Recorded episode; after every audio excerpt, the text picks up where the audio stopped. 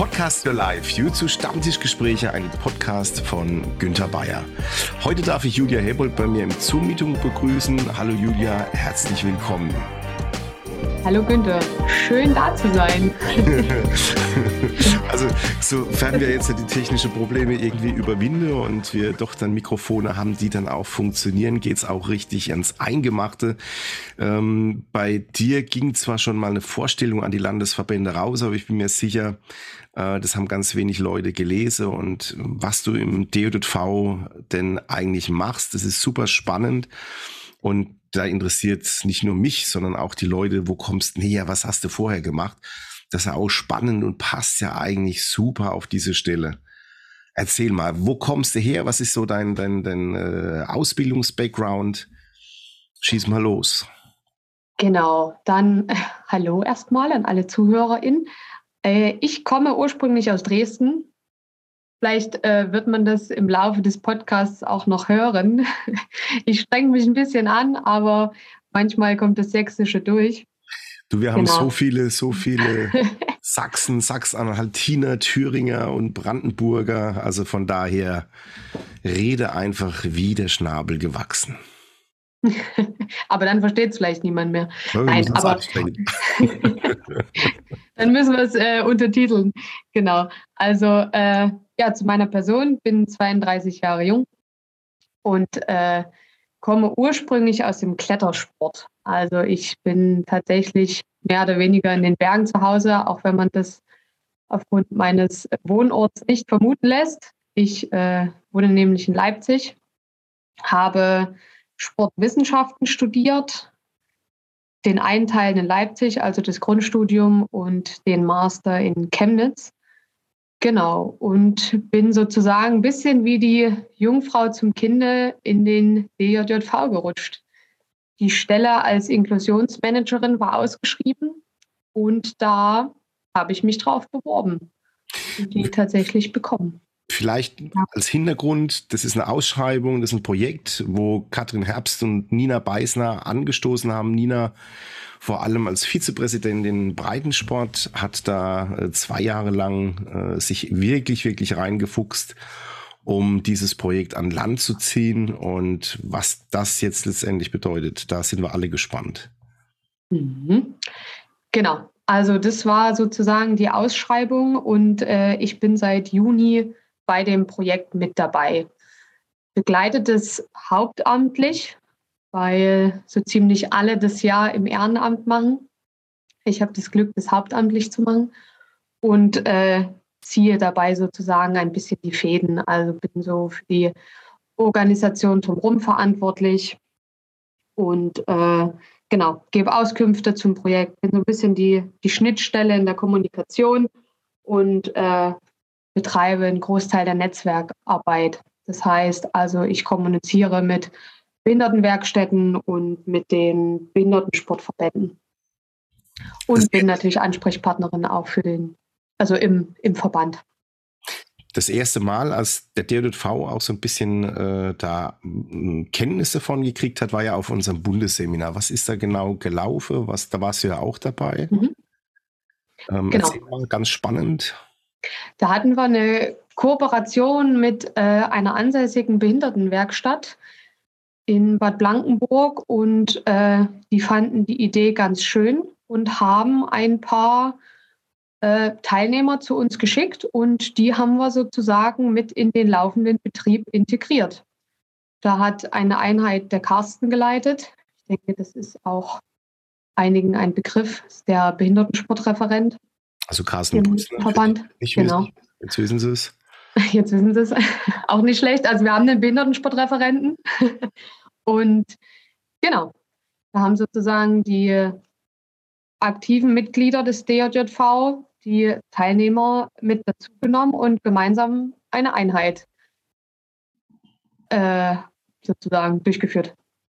Und das hat äh, für mich als Ausstehende, muss ich sagen, sehr, sehr gut funktioniert. Und die Teilnehmer waren auch sehr glücklich danach. Also es gab ein, gab ein wunderbares Feedback. Und ich denke, das wird wahrscheinlich beim nächsten Bundesseminar genauso laufen.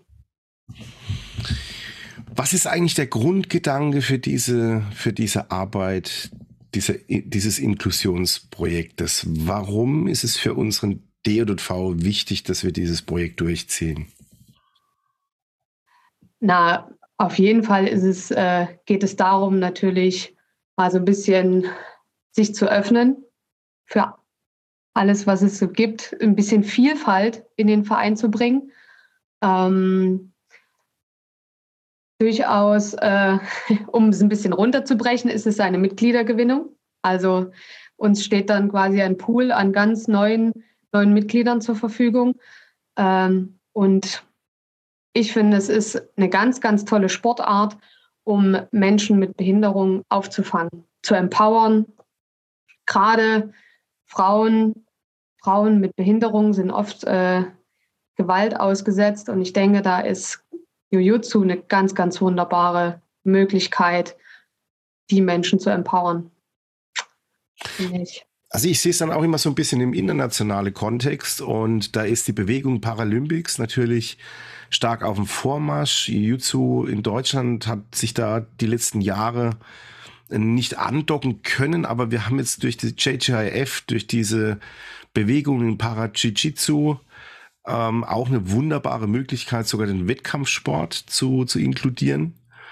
Und äh, das machen wir noch überhaupt nicht. Äh, Juan de la Fuente, der hat schon mal angefangen, Turniere auszurichten, auch speziell mit dem, äh, mit dem äh, Hintergrund. Hat sich aber dann auch weiterentwickelt, weil das sind keine separaten Turniere mehr. Ich glaube, das ist auch so der Kern der Inklusion, sondern das sind Turniere, wo einfach auch die Sportler und Sportlerinnen dann teilhaben können bei den normalen Wettkämpfen. Und äh, da sieht man auch schon, international sind wir dann einen Schritt weiter.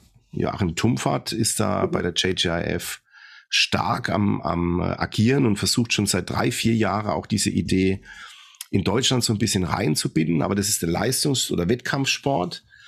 Und wir haben ja hier den, den, den Breitensport und da bietet sich ja, äh, ja, bietet sich ja an. Wir haben ganz, ganz viele Möglichkeiten. Ähm, seit, seit Jahren gibt es auch Blinden-Judo, mhm. ähm, wo man natürlich über die taktile Sinne ähm, das Sehen äh, ziemlich kompensieren kann.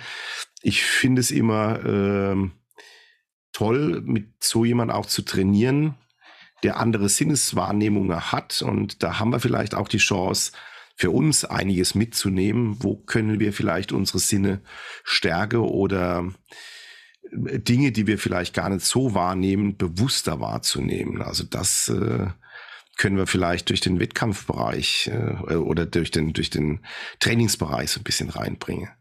Aber es geht ja noch viel weiter. Wir hatten ja auch vom Bundesseminar eine, eine ähm, sehr eingeschränkte Teilnehmerin mit ihrem blinden Hund, der ähm, auch da äh, an der Matte war. Also das ist kein Widerspruch. Wie war die Integration bei ihr? Du hast es ja auch teilweise begleitet. Was war dein Eindruck? Genau, es gab äh, tatsächlich zwei sehbehinderte Sportlerinnen. Also okay. eine hatte den Hund dabei, genau, und dann gab es äh, noch eine, die war komplett blind die hatte, hatte keinen Hund dabei. Die hat sich äh, aber auch so sehr gut zurechtgefunden. Genau, wir hatten im, im Anschluss eine kleine Feedbackrunde mit Carsten zusammen. Und ähm, ja, äh, durchaus positives Feedback. Es gab ein bisschen was äh, zur, ich sage mal, Barrierefreiheit zu bemängeln im, im Gebäude. Also die Damen hätten sich durchaus Leitlinien am Boden gewünscht. Mhm. Und ähm, was auch immer sehr, sehr schön ist, ist eine Art Modell am, am Eingang, dass die ein bisschen einen besseren Überblick bekommen, wie denn überhaupt alles angeordnet ist. Also die, die Hallen, die Räume und sowas, das, das gab es für sie nicht. Also man konnte es im Endeffekt nur erklären, dass da ist ein langer Gang, du kommst raus und irgendwann kommt die Sporthalle. Also das gibt es dann oh. wie so, genau, ein großes Modell hätten sie sich gewünscht. Und trotzdem haben sie aber gesagt, so die Hilfsbereitschaft der Menschen vor Ort haben sie sehr gelobt. Das, das sind dann aber Dinge, die man durchaus relativ einfach nachrüsten könnte. Wäre es so eine Option, die, die so Taststreifen aufzukleben, wo man dann mit, mit dem Stock dann äh, ertasten kann oder, oder äh, über, über taktile mhm. Äh, ähm, Wahrnehmung da ähm, auch so eine Leitlinie reinzukriegen? Wäre das eine Option? Eine einfache Umrüstung? Auf jeden Fall. Also ich denke, das ist äh, kein großer Aufwand, den eine Sportstätte da irgendwie auf sich nehmen muss. Sie müssen es halt wissen. ich glaube, das ist so der große Vorteil von, von solchen Projekten, dass man einfach sensibilisiert wird und konkrete Handlungsempfehlungen kriegt, mhm. wo, wo, man Verbesserungen dann auch ähm, ja vielleicht mit relativ geringen Baumaßnahmen dann umsetzen kann.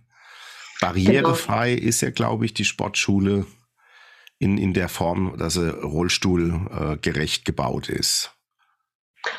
Barrierefrei ist tatsächlich immer ein schwieriger Begriff. Also in der Regel wird von barrierearm geredet, weil um mhm. irgendwas barrierefrei zu machen, ist in der Praxis kaum möglich. Also um jede Eventualität äh, irgendwie damit einzubringen, ist es schwierig. Aber eine barrierearme Sportstätte wäre tatsächlich schon, schon der Wunsch vieler.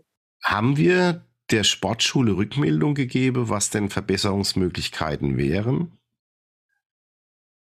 Müsste ich Rücksprache mit Carsten halten, ob der das gemacht hat. Ja, haben, also und meines Erachtens hat er das gemacht. Ja.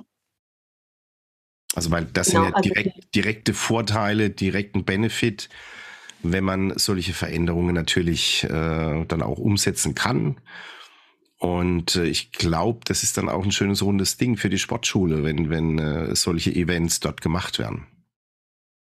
Genau, definitiv. Also auch mit Rückmeldungen äh, der Behindertenwerkstatt, die gesagt haben, das ist eine ganz tolle Aktion gewesen. Wir kommen nächstes Jahr definitiv wieder und wahrscheinlich auch die Folgejahre. Äh, finde ich, hat das auf jeden Fall einen Mehrwert für die Sportschule, für uns. Ähm, die Teilnehmer, Teilnehmerinnen aus der, der Behindertenwerkstatt, was waren die Einschränkungen? Was, äh, wo waren da? Also das ist tatsächlich eine Behindertenwerkstatt, da geht es, äh, oder die kümmern sich um Menschen mit, mit geistiger Behinderung. Die Teilnehmer, die wir jetzt hatten, hatten alle ein sehr, ein leichtes Spektrum. Also es war niemand da mit einer sehr schweren geistigen Behinderung. Ja. Und äh, genau. Wer war noch als Betreuer, Betreuerin dabei? Ähm, die Gruppen, also die größere Gruppe am, am Vormittag, die hatten zwei Betreuerinnen dabei und am Nachmittag war dann nur noch eine ganz, ganz kleine Gruppe und die hatten, hatten eine Betreuerin dabei.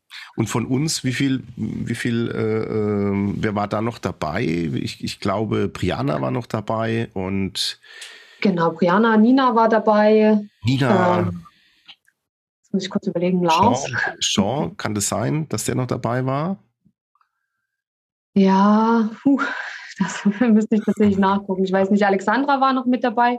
Ja. Also äh, unsere wissenschaftliche Hilfskraft, die die Bedarfsanalyse mit Katrin zusammen erstellt hat.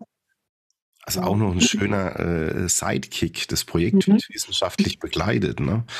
Das ist genau. ja nicht einfach nur, wir, wir machen da was Tolles, sondern äh, da gibt es auch eine Evaluation von den Maßnahmen. Was gibt es da schon zu berichten? Also es gab, es fing an mit einer kleinen Umfrage zum Bundesseminar. Ich befürchte, das haben auch die wenigsten mitbekommen. Dass, äh, da lagen Zettel aus. Im Endeffekt ging es erstmal darum, wie Inklusion im Verband wahrgenommen wird, was man für eine Meinung dazu hat dass wir uns so ein bisschen vorgetastet haben und einfach erstmal abgefragt, wo stehen wir denn mit der Inklusion? Und die Bedarfsanalyse ist jetzt ein bisschen größer angesetzt. Also ähm, richtet sich an TrainerInnen, an die Landesverbände, Vorstände und äh, auch Betroffene, Menschen mit Behinderung, ohne Behinderung, Sportler. Genau, dass wir da eben auch schauen, wo ist denn überhaupt ein Bedarf da? Ist ein Bedarf da? Wo können wir ansetzen? Wie wird Inklusion wahrgenommen? Genau, und der Link ist auf der Homepage, der ist aber auch in der App. Also kann man also alles ganz wunderbar online ausfüllen. In den Show Notes werdet ihr den dann auch noch finden. Wir stellen den auch rein. dass man auch über diese Quelle dann rankommt und die Umfrage. Genau. Ähm, was für Projekte haben wir jetzt für 2023 geplant? Wie sieht da unser Fahrplan aus? Genau, na, 23 ist sozusagen die heiße Phase. Wir haben vorher noch ein paar Arbeitstreffen mit der AG Inklusion und dann soll es schon in die, äh, in die Übungsleiterqualifizierung gehen. Wir haben ein Zertifikat Inklusion und ähm, genau, das soll nächstes Jahr schon starten, dass wir TrainerInnen qualifizieren, Kurse mit Menschen mit Behinderung durchzuführen. Wann wird die Ausbildung stattfinden? Es gibt noch keine konkreten Daten. Es wird Mitte, Ende des Jahres stattfinden. Also gehen wir davon aus, Anmeldungsmöglichkeiten wird es dann ab Juni irgendwo rumgeben. Und wenn dann Fragen sind, dann sollen die Fragenden sich einfach an dich wenden. Unbedingt. Kommt natürlich auch in die Show Notes rein. Genau, ja. Schreiben wir nochmal rein, die E-Mail-Adresse. Genau. Ja, genau. Dann lassen wir nichts dem Zufall. Ja, und es soll natürlich dadurch ähm, Mehrwert für den Verband haben und auch ein bisschen nachhaltig sein. Also die äh, Weiterbildung oder die Qualifizierung wird nicht nur einmal stattfinden, es soll natürlich auch für die nächsten Jahre gelten. Über das Projekt hinaus. Ja. Was haben wir genau an Terminen noch? Wir haben die Fortbildung. Finden wir das auch wieder auf dem Bundesseminar? Wird es da wieder eine, eine, äh, wird es auch größer beworben, dass wir da auch eine externe Gruppe dazu kriegen, ähm, nicht von der Behindertenwerkstatt mhm. allein, sondern dass wir auch Teilnehmerinnen äh, generieren, die dann am Bundesseminar mit, mitmachen können. Haben wir da Angebote schon geplant? Weißt du da was? Uh, Günther, da. Äh, ja, hier, da ist der Podcast der Wahrheit hier. Da ja, ja. Bohren wir rum. Ja. Hier Nackt machen, los geht's. ähm, tatsächlich muss ich passen. Dazu gibt es jetzt keine konkrete Planung. Hm, was ich noch sagen kann, ist, dass ein, ein Imagefilm geplant ist. Mhm. Natürlich, das war äh, auch da den DJJV äh, ein bisschen hervorheben wollen und eben das mit Menschen mit Behinderung planen. Und das war, genau. Das äh, steht noch in der Pipeline, aber dafür gibt es auch noch kein, kein konkretes Datum. Ähm, müssen wir erst mal schauen, wie die ganzen Beteiligten Zeit haben. Das ist ja immer gar nicht so einfach.